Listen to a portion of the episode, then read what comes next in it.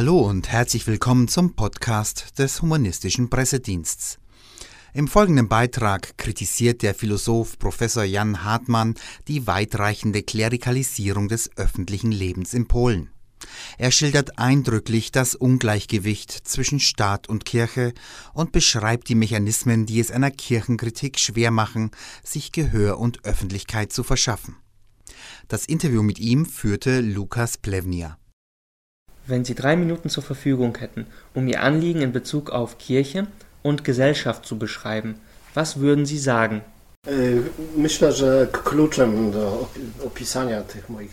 Der Schlüssel für mein Anliegen ist das Wort Normalisierung.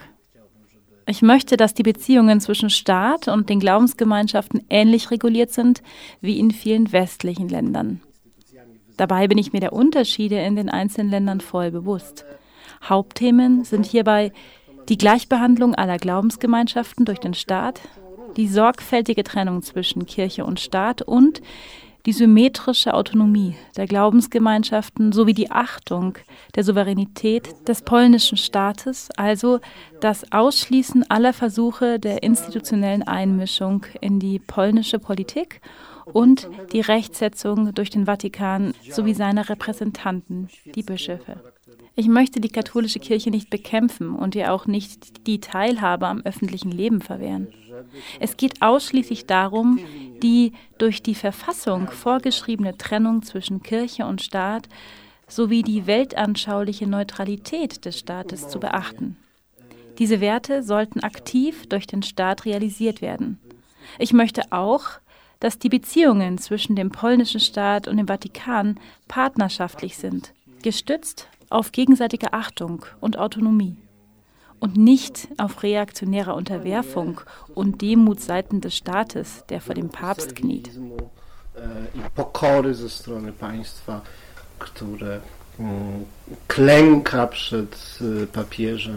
Wo sehen Sie konkret zu weitgehende Einflüsse der Kirche auf den Staat? Przede wszystkim Kościół nic sobie nie robi z danej w konkordacie obietnicy, że będzie przestrzegał, szanował autonomię. Vor allem macht sich die Kirche nichts aus dem in Konkordat enthaltenen Versprechen, die Autonomie des polnischen Staates zu achten. Wenn die polnische Regierung sich in verschiedene Memoranden an den Vatikan richten und formalen Druck ausüben würde, zum Beispiel in Bezug auf die Gleichberechtigung zwischen Mann und Frau durch den Vatikan oder in Sachen der Demokratie in der Kirche, wäre das ein Skandal und natürlich eine Einmischung in die inneren Angelegenheiten der Kirche. Derweilen mischen sich die polnischen Bischöfe nicht als Privatpersonen, sondern als Vertreter der Kirche unmittelbar in die polnische Politik ein. Das betrifft hauptsächlich zwei Bereiche, Gesundheitswesen und Bildung. Das passiert durch verschiedene Dokumente, Appelle sowie Briefe an den Staat oder leiser in einer gewissen Heimlichkeit in der gemeinsamen Kommission der Regierung und des Episkopats, die weit über die Probleme zwischen Kirche und Staat hinausgehen. Dort werden viele Bereiche der polnischen Politik diskutiert.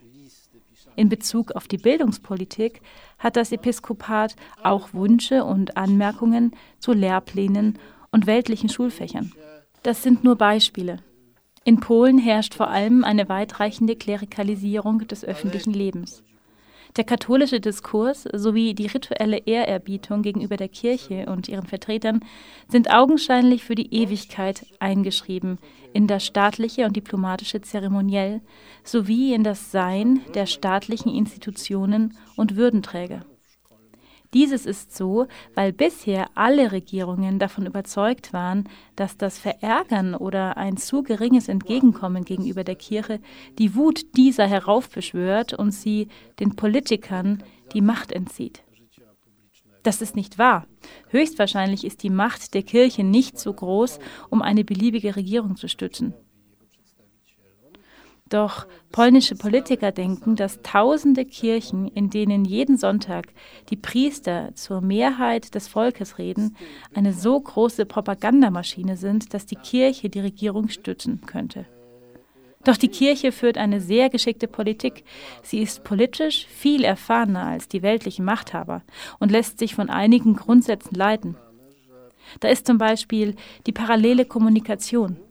Einerseits besteht der offizielle Diskurs, in dem die Herrschenden immer als nicht genug demütig und artig gegenüber der Kirche dargestellt werden, und andererseits werden im Hintergrund gute Beziehungen zu den Herrschenden aufrechterhalten. Das war auch in der Volksrepublik Polen so, in der sich die Kirche weitreichender Privilegien erfreute, ausgenommen der Zeit des Stalinismus. Doch für die Kirche sind die Privilegien immer zu wenig und eine Selbstverständlichkeit.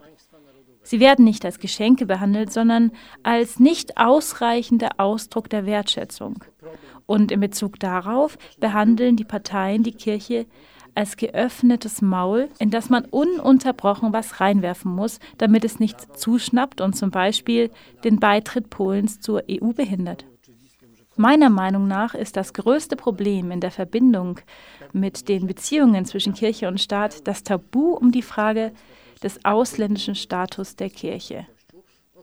Während in der gesamten Geschichte Europas, der Geschichte der Reformation und der Gegenreformation war es ein Schlüsselaspekt, dass die Kirche ein Land ist, eine ausländische Institution und die Regelung der Beziehungen zwischen Kirche und Staat eine Frage der Souveränität des Nationalstaates ist. In Polen ist diese Frage tabu, obwohl das vor dem Krieg der Fall war, als die Bischöfe noch einen Eid auf die Treue zu Polen schwörten und niemand vorgab, dass sie normale Bürger wie alle anderen sind.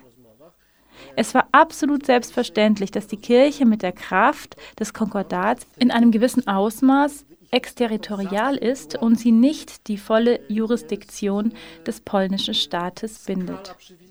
Jetzt wird jedoch vorgegeben, dass die Kirche eine nationale Institution ist.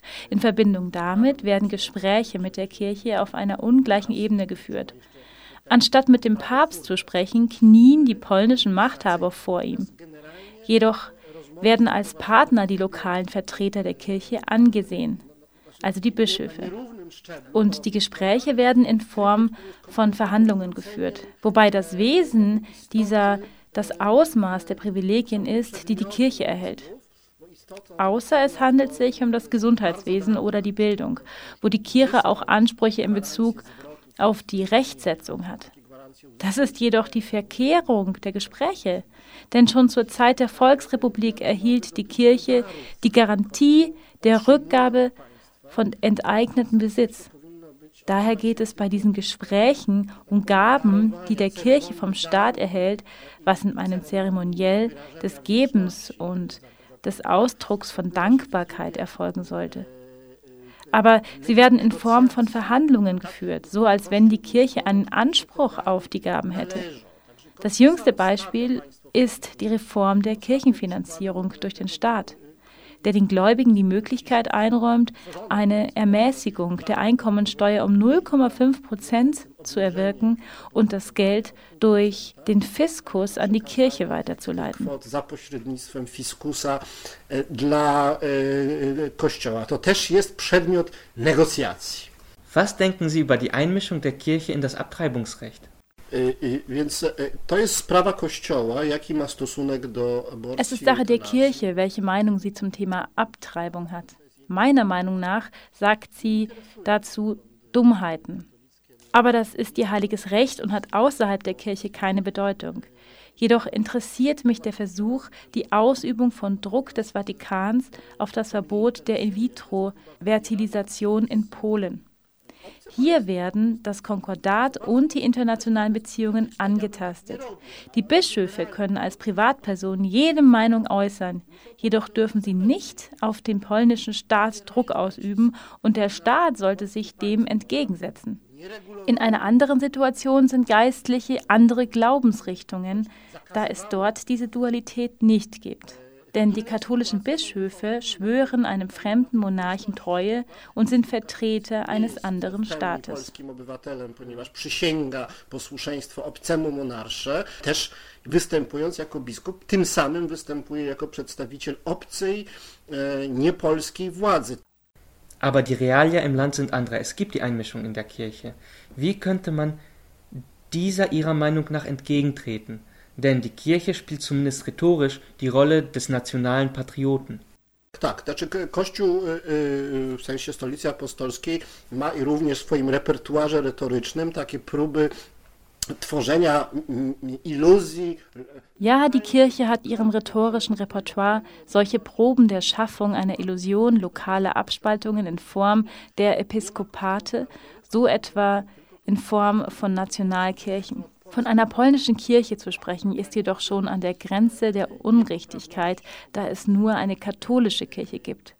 Der Bischof ist ausschließlich ein Repräsentant des Papstes und auch wenn dieser die polnische Staatsbürgerschaft beibehält, ist er kein normaler Staatsbürger. Er hat besondere Privilegien eines fremden Staates und die polnische Jurisdiktion ist für ihn sehr eingeschränkt. Die Unterwerfung der Kirche unter das polnische Recht ist freiwillig. Eine durchsetzungsstarke Haltung des Staates gegenüber der Kirche und die Überzeugung, dass dieses nicht zu einer Staatskrise und Unruhe führt, könnte zu einem Umbruch führen, nachdem die folgenden Regierungen keine Angst mehr vor der Kirche hätten. Denn die Angst vor der Kirche wird weitergegeben und dauert schon seit der Gründung des polnischen Staates. Dieser bedurfte der Ehrerbietung gegenüber der Kirche sowie der Abgabe eines Teiles des Landes und der Macht. Von der anderen Seite hat die Kirche sehr stark darauf geachtet, eine Aura des Lokalen zu schaffen und sie war in einem bestimmten Sinne patriotisch. Das bedeutet, die Kirche stand immer auf der Seite, die ihr den maximalen Gewinn versprach. Auch in politischen und militärischen Konflikten Polens, vor allem gegen Deutschland, stand die Kirche auf der Seite der stärkeren und zu sich näheren Macht, und zwar zu den deutschen Ländern, an deren Spitze der Deutschordenstaat in Preußen stand, der unmittelbar ein katholischer Staat war. Somit ist die nationale Rhetorik der Kirche sehr beschränkt. Mocarstwa, e, e, mianowicie e, państw niemieckich, na czele z państwem krzyżackim, które było bezpośrednio państwem katolickim. A więc, no, że tak powiem, to ta jakaś ta, ta, ta retoryka patriotyczna, ona ma, że tak powiem, bardzo wąskie granice.